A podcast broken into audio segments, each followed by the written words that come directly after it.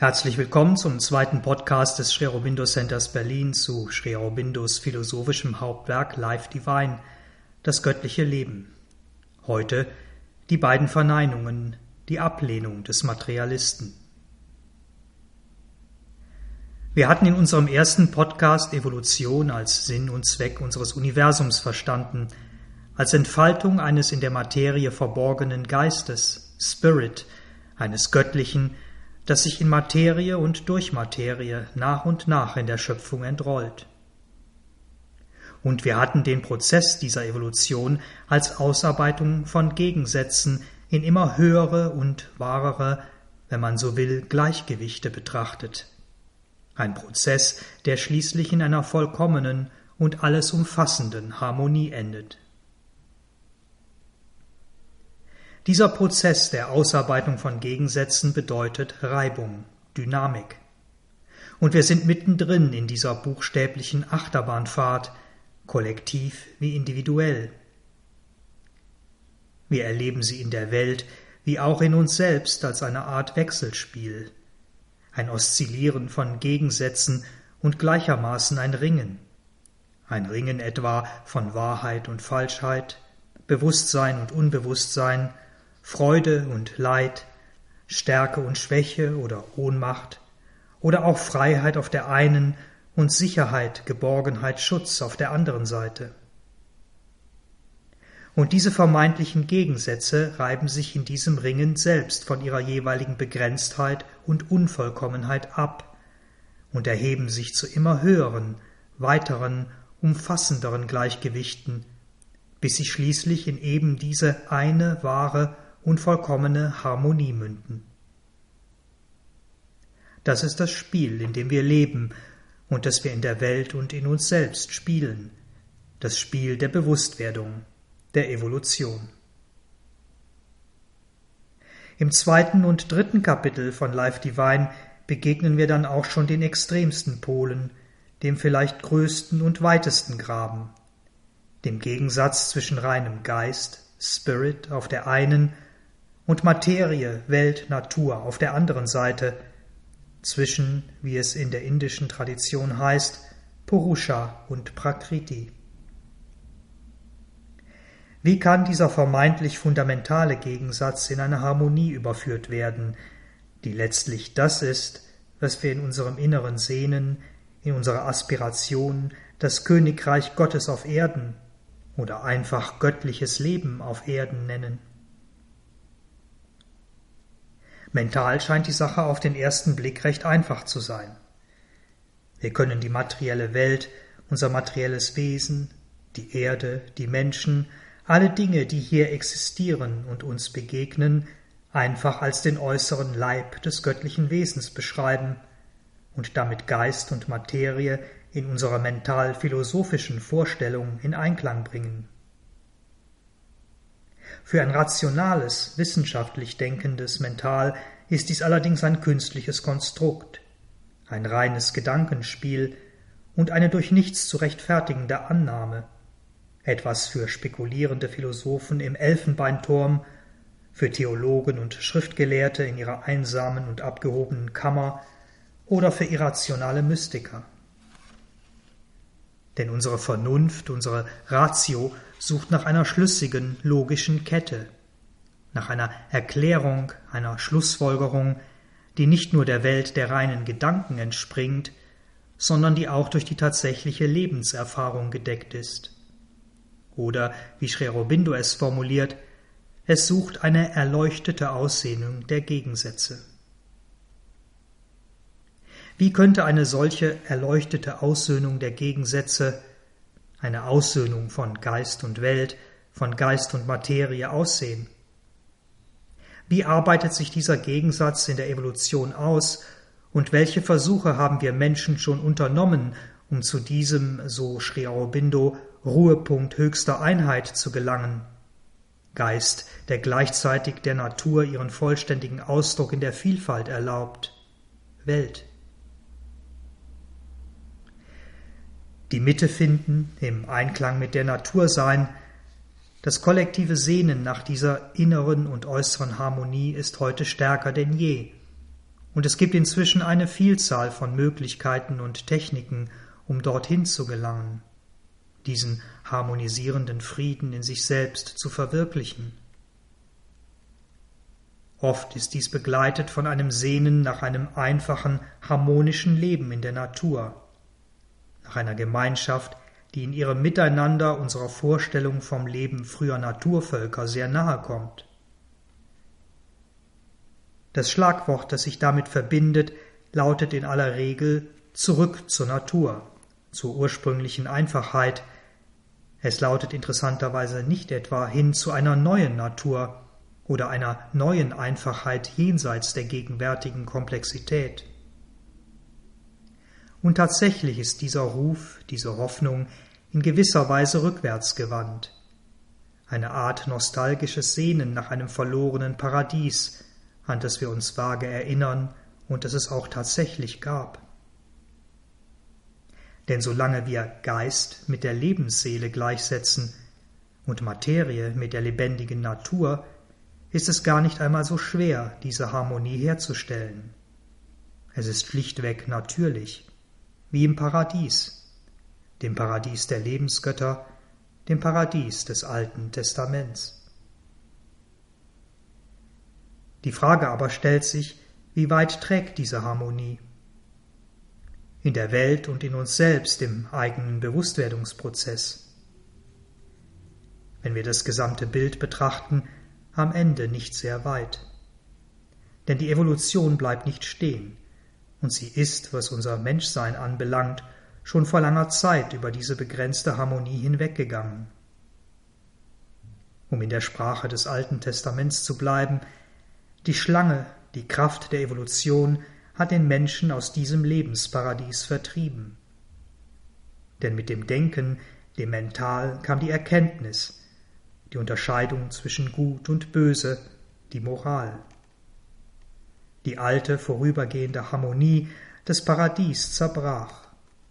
Was blieb, waren Kampf, Ringen und Wüste.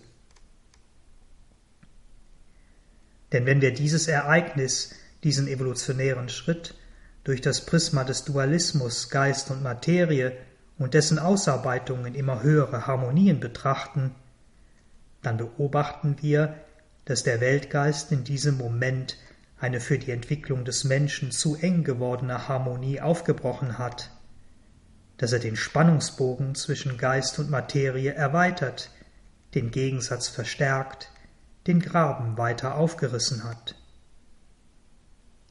Auf der einen Seite des Bogens erscheint nun das Mental, das von den Lebensimpulsen freie Denken, und auf der anderen Seite das Bewusstsein des materiellen Körpers. Natur wird weiterhin als Leben, zunehmend aber auch als belebter Körper, belebte Materie verstanden. Und Geist ist nun nicht mehr nur die Lebensseele, sondern der mentale Spirit, die Vernunft. Die westliche Welt, das westliche Kollektiv, etwa die griechischen Philosophenschulen und die römische Lebenspraxis, hat auch in diesem neuen, erweiterten Spannungsfeld von Geist und Materie eine gewisse Harmonie geschaffen. Gesunder Geist in einem gesunden Körper lautete das Schlagwort, eine Erweiterung, die die Komplexität philosophischen Denkens und bewusste Leibesübungen, Übungen für den Körper in die Harmonisierung und Vervollkommnung mit einbezieht. Eine Harmonie zwischen Geist und Materie, die wir oft auch heute noch als mentale Menschen idealerweise leben oder versuchen zu leben. Doch auch diese Harmonie kann nur so weit tragen, wie sie dem Zeitgeist, der Bewegung der Evolution entspricht. Das Gleichgewicht der Welt der westlichen Antike musste aus verschiedenen Gründen zerfallen, einer davon ist, dass der Begriff Geist eine Erweiterung erfahren musste. Vom Mental, vom mentalen Geist zu wirklichem Geist. Spirit, Gott, Göttlichkeit, göttlichem Bewusstsein. Diese Erweiterung kam um die Zeitenwende aus dem Osten in unsere westliche Hemisphäre über die Religion des Christentums. Spirit, Göttlichkeit, Heiliger Geist versuchte sich auszudrücken, wurde aber so sehr von den kollektiven Vibrationen des Lebens und Mentals verzerrt, wurde so obskur und verdreht, dass dieses Experiment, eine Art göttliches Leben auf Erden zu verwirklichen, im Spätmittelalter von der Evolution erst einmal nicht weitergeführt werden konnte. Denn es zeigte sich, dass das in der Antike vorbereitete Potenzial der Vernunft keine ausreichende Verankerung im Kollektiv gefunden hatte. Und so musste diese große Bewegung erneut über den vitaler geprägten Humanismus und dann den rein mentalen Rationalismus in das kollektive Bewusstsein eingeführt werden. Und wenn wir diese großen Bewegungen der menschlichen Evolution betrachten und auf diese Weise einordnen, dann dämmert uns schon, dass das, was wir heute als Materialismus bezeichnen, möglicherweise ebenfalls ein unverzichtbares Element dieser Evolution war. Und zwar ebenfalls in dem Sinne, dass er die Wahrnehmung der Menschen erweitert, die beiden Pole, Geist und Materie, weiter öffnet, auseinanderbringt und damit eine weitere, höhere, wirklich wahre und vollständige Harmonie zwischen Geist und Materie eröffnet, möglich werden lässt. Wir müssen uns also darüber klar werden, dass diese Zwischenstufen, diese vorübergehenden relativen Harmonien zwischen Geist und Materie in der Welt und auch in uns selbst nur eine vorübergehende Realität haben. Sie sind nicht das Ziel der Evolution und werden in uns ab einem gewissen Punkt dann auch zu einem tatsächlichen Hindernis für einen weiteren, einen nicht nur mentalen, sondern spirituellen Bewusstseinsfortschritt. Und auch in der Welt kann sich dies so nicht mehr realisieren. Die Urzeit des vitalen Paradieses und das Zeitalter des Rationalismus, der Ratio, sind vorüber, und mit ihnen die relativen Harmonien, die relative Stabilität, die die Dominanz dieser beiden evolutionären Stadien hinter den Kulissen der stets sehr dynamischen Weltgeschichte verkörperten. Wir müssen also, und dies ist in gewisser Weise das Zeichen unserer Zeit, in die Extreme der beiden Pole gehen, in die Extreme und grundlegenden Wirklichkeiten von Geist und Materie, um dann aus diesem fundamental erscheinenden Gegensatz in die wirklich vollkommene und einzig wahre Harmonie von Geist und Materie zu gelangen.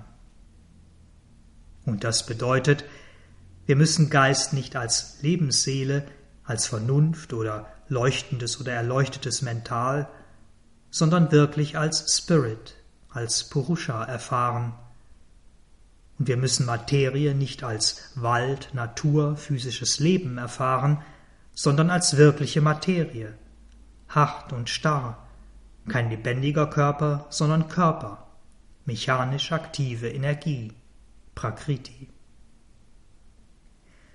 Und um diese Erfahrungen im menschlichen Kollektiv lebendig werden zu lassen, um den Gegensatz bis in die Extreme aufzureißen, immer mit dem Ziel der wirklich vollkommenen Harmonie, macht der Weltgeist ein unglaublich spannendes Experiment.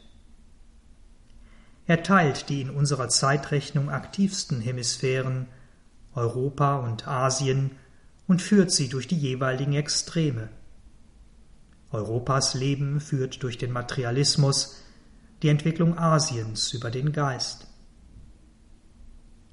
Wir schauen uns heute die westliche Hemisphäre und damit die weite Bewegung in den Materialismus an. Zunächst müssen wir, wenn wir dies tun wollen, unsere eigenen zeitgebundenen Vorurteile und Bewertungen beiseite legen. Gegenüber Materialismus, der westlichen Welt oder wie immer wir dies für uns nennen oder nennen wollen. Wir müssen uns von jeglichen Ideen des Materialismus schlecht, moralisch verwerflich oder geistig minderwertig sei, lösen und die Hintergründe und weiteren Zusammenhänge wie ein neutraler Evolutionswissenschaftler oder Bewusstseinsforscher verstehen und entsprechend analysieren. Denn was geschah im Verständnis und im Sinne dieser evolutionären Bewegung durch den Materialismus in der Welt wirklich? Wir wissen aus Erfahrung, dass die vollständige Konzentration auf eine Sache und der Ausschluss von allem anderen dazu führt, dass sie sich verwirklicht. Und im Grunde ist genau dies, die Ausrichtung und Konzentration des Willens nur auf dieses eine, das Geheimnis eines jeden Erfolges, egal in welchem Bereich, ob Sport, Business, Spiritualität, was auch immer. Eine vollständige Hinwendung und Konzentration auf die Materie führt daher ganz logischerweise zu einer Herrschaft über die Materie und damit zu einer Herrschaft über die materielle Welt. Je materialistischer ein Mensch, je ausschließlicher, kraftvoller und bewusster er auf Materie, auf die materielle Welt fokussiert ist, umso erfolgreicher ist er in seinem materiellen Umfeld. Dies allein und nichts anderes ist der Grund der erfolgreichen Eroberung und Beherrschung der Welt durch europäische Mächte ab dem 15. Jahrhundert.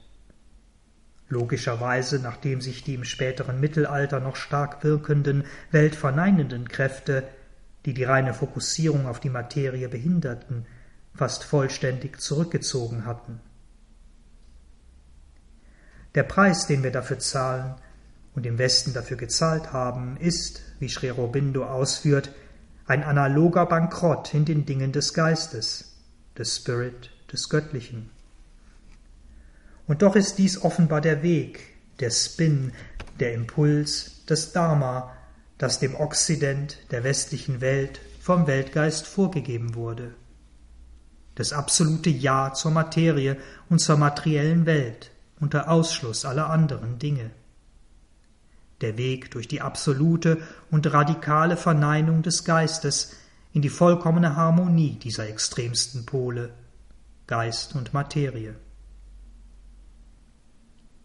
Interessanterweise begann in Asien fast zeitgleich der andere, vollkommen parallele Weg.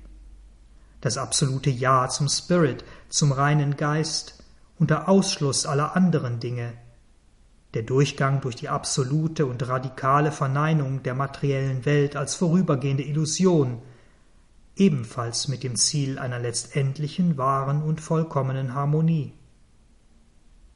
Das Ergebnis war analog, in Sri Worten ein reiches Anhäufen der Schätze des Geistes und ein folgenschwerer Bankrott des Lebens und der damit verbundenen vital-physischen Lebenskraft.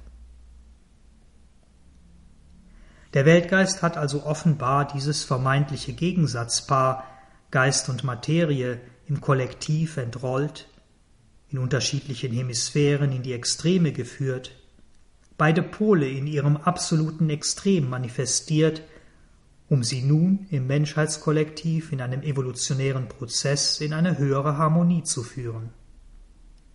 Und wir leben heute in einer Zeit, in der sich in beiden Hemisphären wieder ein gewisses Gleichgewicht herzustellen scheint.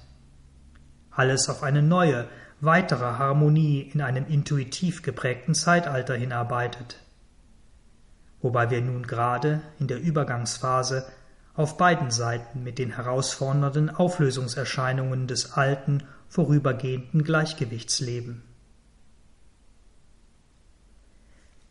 Wenn wir die Welt durch dieses Prisma, dieses weitere Verständnis der Dinge betrachten, wenn wir beide Entwicklungen als eine große Bewegung der Evolution des Weltgeistes begreifen, dann können wir Materialismus erst einmal annehmen, auch und vor allem in uns selbst. Annehmen in dem Sinne, dass es nicht nur so sein musste, sondern dass Materialismus in Bewusstseinsbegriffen sogar ein Fortschritt war ein Fortschritt jenseits eines früheren, nur scheinbaren Gleichgewichtes, das durch die Evolution aufgebrochen werden musste.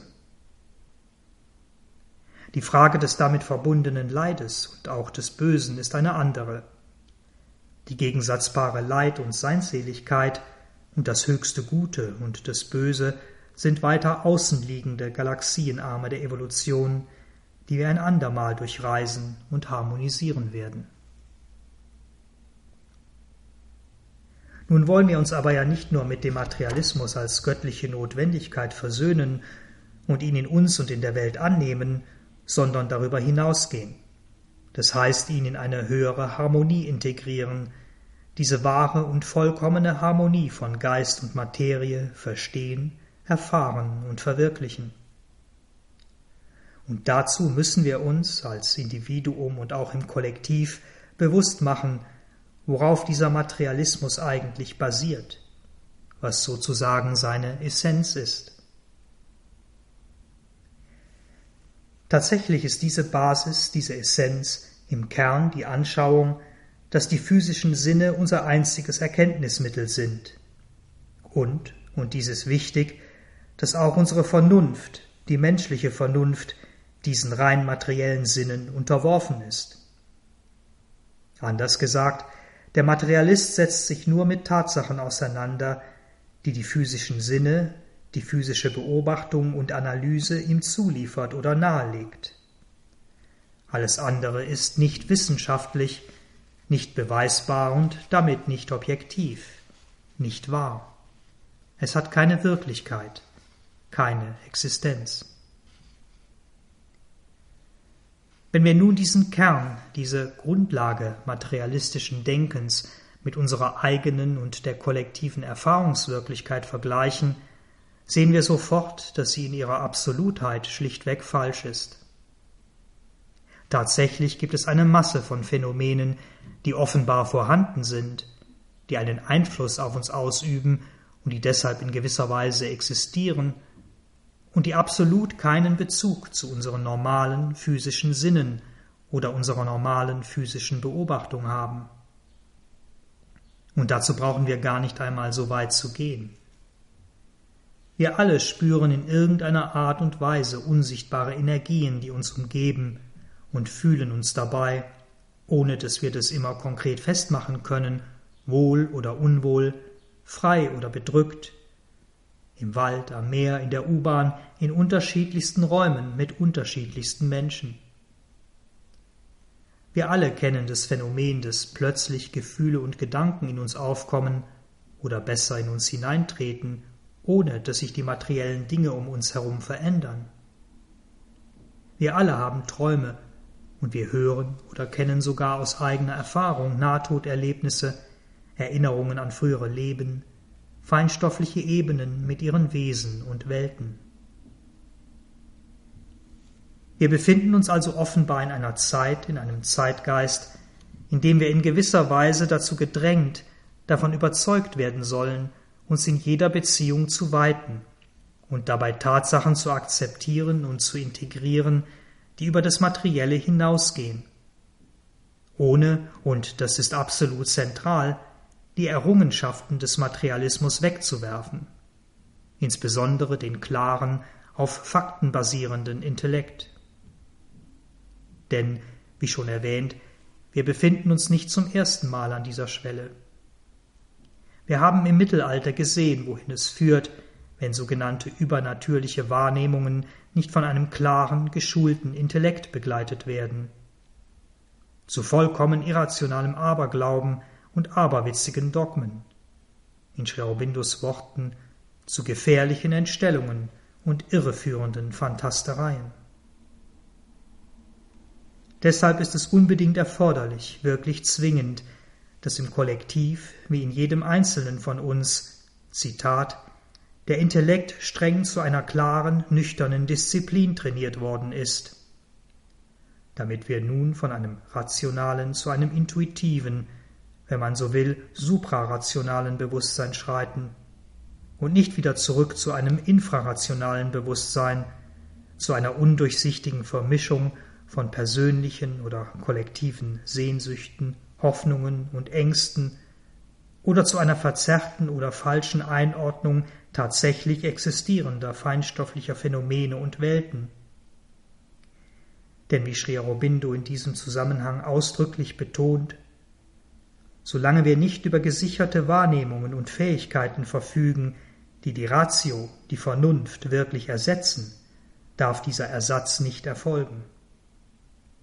Und deshalb können wir dem Materialismus und auch dem Atheismus und seiner großen Verneinung an dieser Stelle danken, auch und gerade für das, was er für das Göttliche getan hat und für die Evolution des göttlichen Bewusstseins.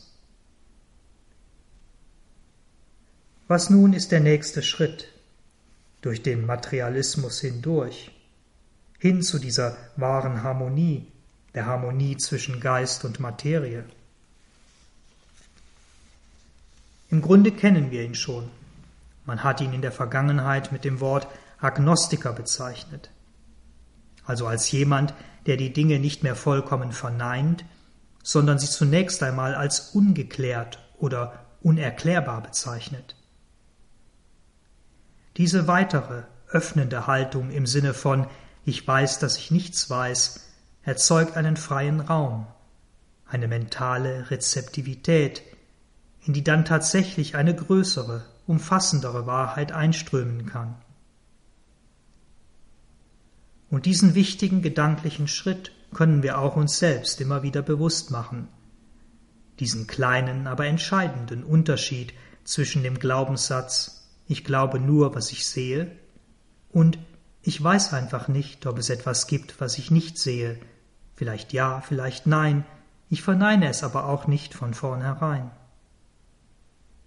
Alles andere wäre auch nicht logisch und ebenso wenig wissenschaftlich. Dieser ersten Öffnung kann dann eine weitere folgen. Denn dass ich dieses Unerklärbare nicht mit dem Kopf, dem Denken verstehen kann, bedeutet nicht, dass ich es nicht anders verstehen kann, mit einem anderen Erkenntnisinstrument.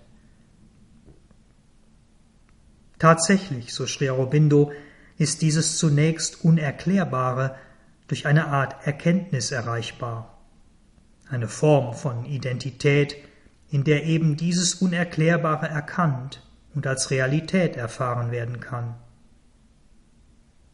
Und genau dies ist der Schritt vom Mental in die spirituelle Erfahrung. Das Unbekannte ist also nicht unbedingt das Unerkennbare. Wir können es vielleicht nicht denken oder konzipieren, aber wir können es erfahren oder eine Erkenntnis von ihm erlangen.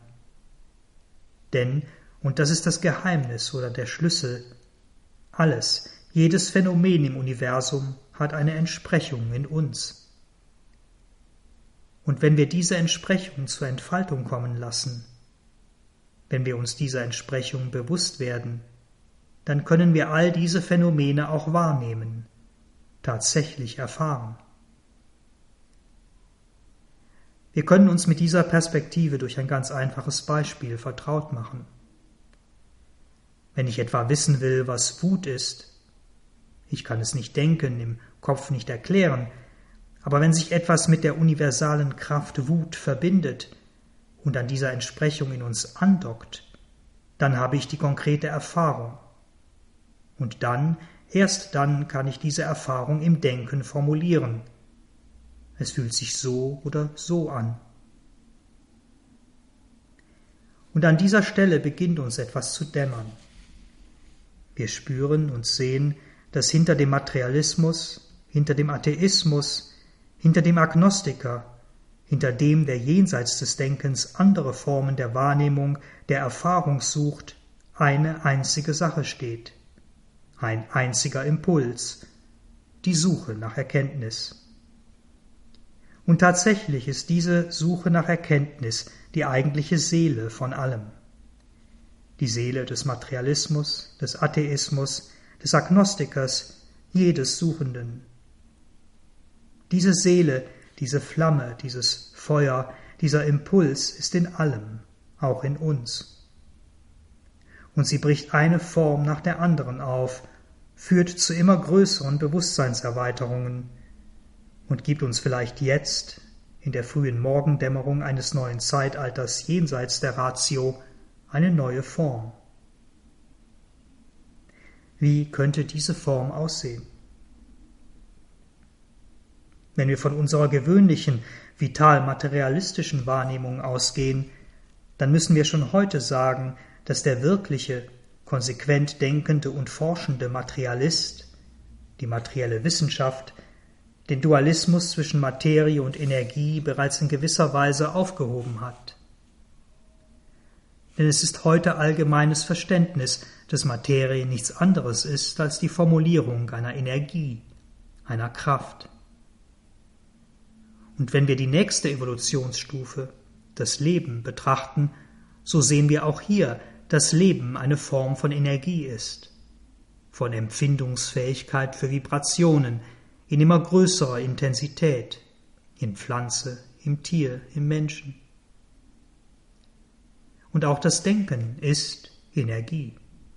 Gehirnwellen, die sich in unserem Gehirn die Form von konkreten Gedanken geben. Wir haben hier also im Prinzip nichts anderes als Energien.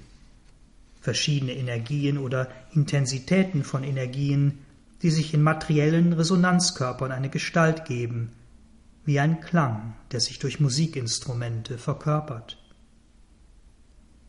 Oder um genauer zu sein, wir haben eine Energie mit verschiedenen Frequenzen. Ein großes, weites Frequenzband, das sich durch die gesamte Evolution zieht. Die niedrigste Frequenz zeigt sich als dichte Materie. Wenn wir höher drehen, durchqueren wir die verschiedenen Ebenen des Lebens. Jenseits dessen liegt das Frequenzspektrum der mentalen Ebenen. Und wenn wir weiter drehen, in den sozusagen nicht mehr hörbaren Bereich, dann treten wir in Welten, die uns, da wir sie mit unseren gewöhnlichen Sinnen nicht mehr wahrnehmen können, noch nicht vertraut sind. Welten, die wir als höhere spirituelle Ebenen jenseits des Mentals bezeichnen. Und wenn wir nun dieses gesamte Spektrum mit dem analytischen Blick eines wissenschaftlichen Beobachters betrachten, dann sehen wir, dass das Wort Energie für diese Frequenzen, für diese Vibrationen nicht so wirklich passt. Denn der Begriff Energie ist in gewisser Weise auf den materiellen Teil des weiten Spektrums begrenzt.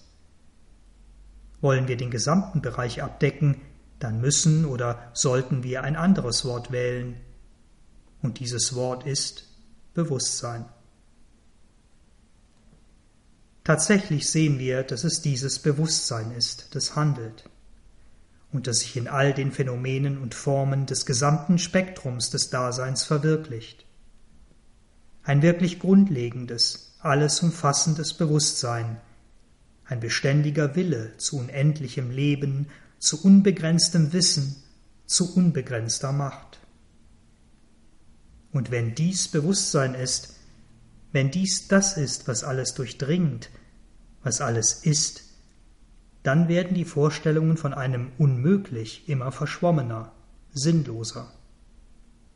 Denn dieses Bewusstsein, dieser Wille scheint nicht nur allumfassend und grenzenlos, sondern auch allmächtig zu sein. Und was wäre dies dann anders als das Göttliche, Gott? Der Mensch, der Einzelne und die Menschheit als Ganze, wir in der Mitte der großen Evolutionsskala, sind der aktuelle Ausdruck, das aktuelle Handlungsfeld, in dem sich dieses grenzenlose, allmächtige, allwissende Bewusstsein ausarbeitet in der Sprache des Rigveda. Was unsterblich in den Menschen lebt, ist ein Gott. Er wohnt in ihrem Inneren als eine Kraft, die sich in unseren göttlichen Kräften auswirkt. Naturgemäß gibt es in uns Menschen als Zwischenstufe der Evolution ganz natürliche Begrenzungen und Behinderungen. Unsere Erkenntnis ist durch die materiell ausgerichteten Sinneswahrnehmungen und Sinnesinstrumente beschränkt. Unsere Macht durch den, wie Sri Aurobindo es nennt, materiellen Mechanismus, unsere materiellen, wenn man so will, Ausführungsorgane und Ausführungsmöglichkeiten. Ein großes Hindernis aber können wir selbst beseitigen, und das sind unsere eigenen Verneinungen und Glaubenssätze. Und einer dieser tief in uns verankerten Glaubenssätze, eine dieser vermeintlichen Unmöglichkeiten, ist die scheinbare Unvereinbarkeit der beiden Pole, von denen wir ausgegangen sind. Die vermeintliche Unvereinbarkeit von Geist und Materie, von Geist und Natur, von Gott und Welt.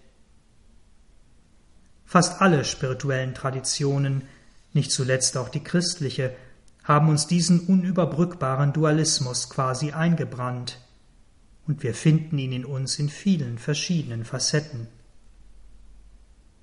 Denn Gott und Welt, tägliches Leben und Spiritualität, das ist in vielen von uns, offen oder versteckt, nicht nur keine Harmonie, sondern ein Kriegszustand, eine regelrechte Feindschaft zwischen verschiedenen Persönlichkeitsanteilen in uns, zwischen all dem, das behauptet, die eine oder die andere Seite zu vertreten. Wir sind spiritueller Asket und Materialist zugleich und lehnen gleichzeitig beides vehement ab, nur ganz selten wohlwollend oder mit Liebe und Verständnis füreinander. Und etwas in uns scheint auch an dieser Dynamik festhalten zu wollen, denn oft ist das, was wir als spirituelle Arbeit, als Prozess, überhaupt als Bewusstwerdung bezeichnet, davon abhängig, dass es zwischen diesen Polen irgendwie kracht und knistert, dass diese beiden Pole auch als Pole in uns existieren. Denn genau dies ist ja Fortschritt, ist Evolution, ist das Labor, in dem Evolution stattfindet. Und dennoch können wir uns die Frage stellen, ob wir uns nicht zumindest vorstellen können, dass dies auch anders sein kann, dass wir sanft und kraftvoll von Harmonie zu größerer Harmonie fortschreiten und nicht von Kampf zu Kampf, von Sieg zu Sieg. In diesem Zusammenhang ist es interessant zu beobachten, dass gerade der Materialismus, die materielle Wissenschaft dabei ist, diesen Gegensatz zwischen Geist und Materie bewusst oder unbewusst hinter sich zu lassen. Sie stößt in der Forschung bereits seit einigen Jahrzehnten in vieler Hinsicht an die Grenzen des Materiellen hin zum Immateriellen, etwa in der Astro- und Quantenphysik. Auch die Ausführungsorgane, die Technik wird zunehmend materieloser, drahtloser, virtueller.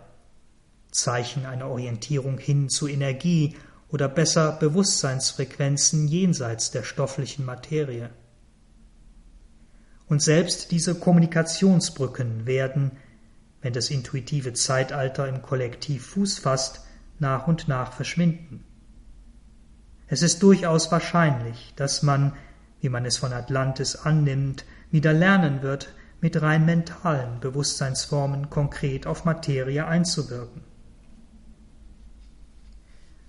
Und auch dort würden wir wieder an einer alten Schwelle stehen, nun aber mit neuen, durch die Evolution hervorgebrachten Errungenschaften.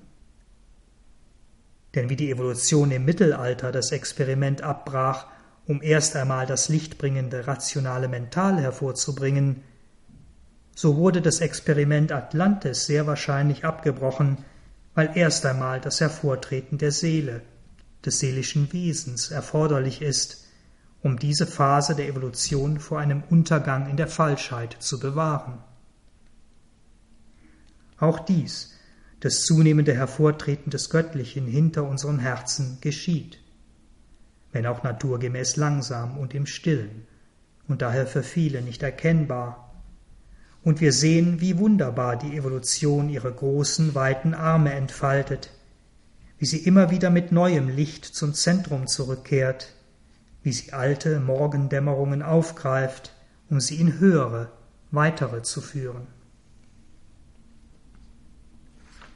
Doch selbst diese Harmonie wäre noch nicht vollkommen. Denn, wie Sri betont, selbst wenn wir das volle Wissen und die vollständige Kontrolle über die Welten unmittelbar oberhalb der Materie hätten, wäre dort noch eine Grenze. Denn noch gibt es ein Äußeres und ein Inneres, Materie und Geist, Welt und Seele. Die endgültige Vollendung geschieht dann, wenn sich das Äußere mit dem Inneren, wenn sich Materie mit dem Geist vereint. Matter and Spirit mingled and were one, wie es in Savitri heißt. Materie und Geist vermischten sich und wurden eins. Dann hört, so Sri Aurobindo, Vielfalt auf, um die Gestaltung einer Einheit zu ringen, und Einheit umarmt die Vielfalt, besitzt sie in sich selbst. Gott und Welt, Geist und Materie sind in einem, und leben in einem ewig vollkommenen Sein. Dies ist die Verwirklichung seiner göttlichen Natur in der menschlichen Existenz. Und an dieser Stelle können wir uns nun auch dem Eingangszitat aus der Taittiriya Upanishad zuwenden und es in all seinen Einzelheiten verstehen. Er verlieh der Bewusstseinskraft Nachdruck in der strengen Disziplin des Denkens und kam zu der Erkenntnis, dass Materie das Brahman ist. Denn aus Materie werden alle Wesen geboren. Nach der Geburt wachsen sie durch Materie und gehen wieder in Materie ein, wenn sie von hinnen scheiden. Dann ging er zu Varuna, seinem Vater, und sprach, Herr, belehre mich über das Brahman. Der aber antwortete ihm, Konzentriere in dir erneut die Bewusstseinskraft, denn die Kraft ist Brahman. Die Konzentration des Bewusstseins im Intellekt führt den Schüler zunächst zu dem Wissen, dass Materie das Höchste ist, alles ist, Gott Brahman. Er ist sozusagen Materialist. Doch da er als sehnender Mensch nach immer weiteren Erkenntnissen sucht, denn das ist das, was ihn, den Sohn von Varuna, den Sohn der Weite, antreibt, wendet er sich an diesen seinen Vater und bittet ihn, ihm diesen Brahman zu lehren. Varuna, die unendliche Weite, fordert ihn auf, die bewusste Energie, das Bewusstsein erneut in ihm zu konzentrieren, denn diese Energie, dieses Bewusstsein ist das Göttliche, ist Brahman. Und auf diese Weise wird der Schüler, wie die gesamte Menschheit in der Evolution, weitere, immer höhere Identifikationen durchlaufen, das Bewusstsein immer wieder neu konzentrieren. Er wird für sich erkennen, dass das Leben das Göttliche ist, dass das Mental das Göttliche ist, ich denke, also bin ich. Er wird erkennen, dass das höhere spirituelle Wissen das Göttliche ist, und er wird am Ende erfahren, dass was das wirklich Ewige, das Göttliche ist? Glückseligkeit, Wonne. Denn aus Glückseligkeit werden alle Geschöpfe geboren.